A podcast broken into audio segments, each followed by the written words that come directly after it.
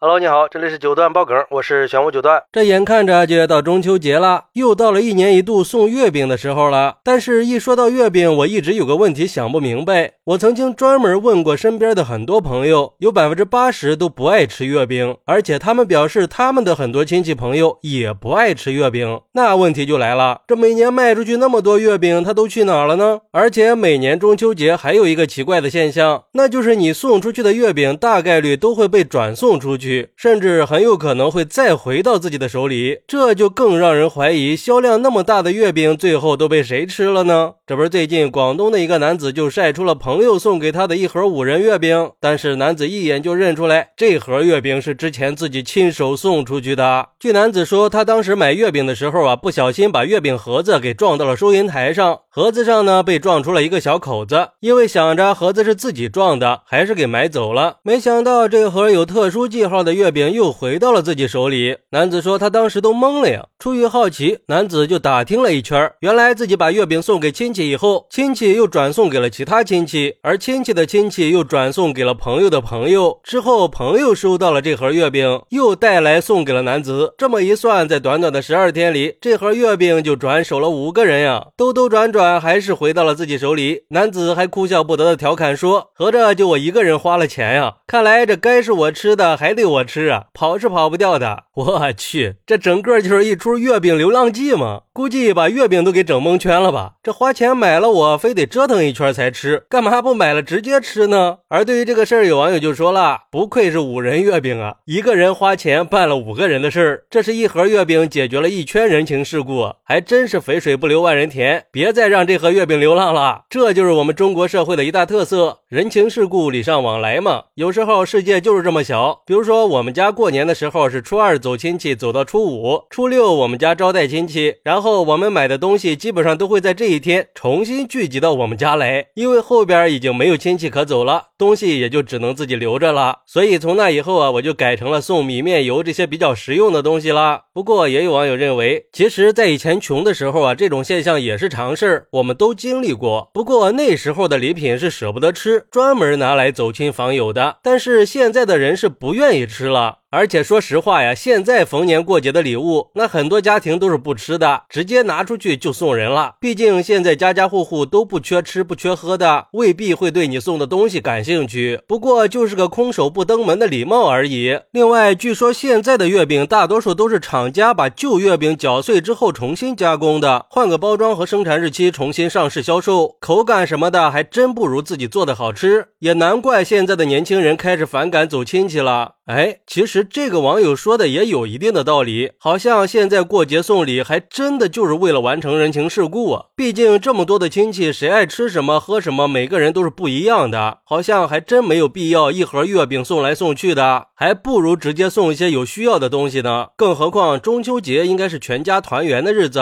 我觉得一家人可以聚在一起，比一盒月饼送来送去的要更有意义吧。至于亲戚朋友之间嘛，相互送个祝福，应该比送盒月饼更珍贵。吧？另外再就是每年一到中秋节，这超市里都是铺天盖地的月饼，但是节一过完，这些月饼立马就神奇的消失了。那这些月饼到底去哪儿了呢？会不会真的是回收再加工了呢？不过根据有关部门的说法，每年中秋节都会组织实施月饼生产销售的专项执法检查，通过核实生产证照和月饼质量检测批次报告，包括突击检查和抽查，来防范和打击用陈旧原料或者回收月饼生产加工月饼的违法行为。为而根据往年一些超市的说法，如果剩的多了，厂家会把这些月饼给销毁了；剩的少了，会在中秋节当天晚上作为福利发给员工内部消化。但是这里边还有一个问题，如果说厂家把这些月饼都给销毁了，那是不是又牵扯到了浪费的问题呢？好，那你觉得每年中秋节那些被送来送去和超市里卖剩下的月饼，最后都去了哪儿呢？快来评论区分享一下吧！我在评论区等你。喜欢我的朋友可以点个订阅、加个关注、送个月票，也欢迎点赞、收藏和评论。我们下期再见，拜拜。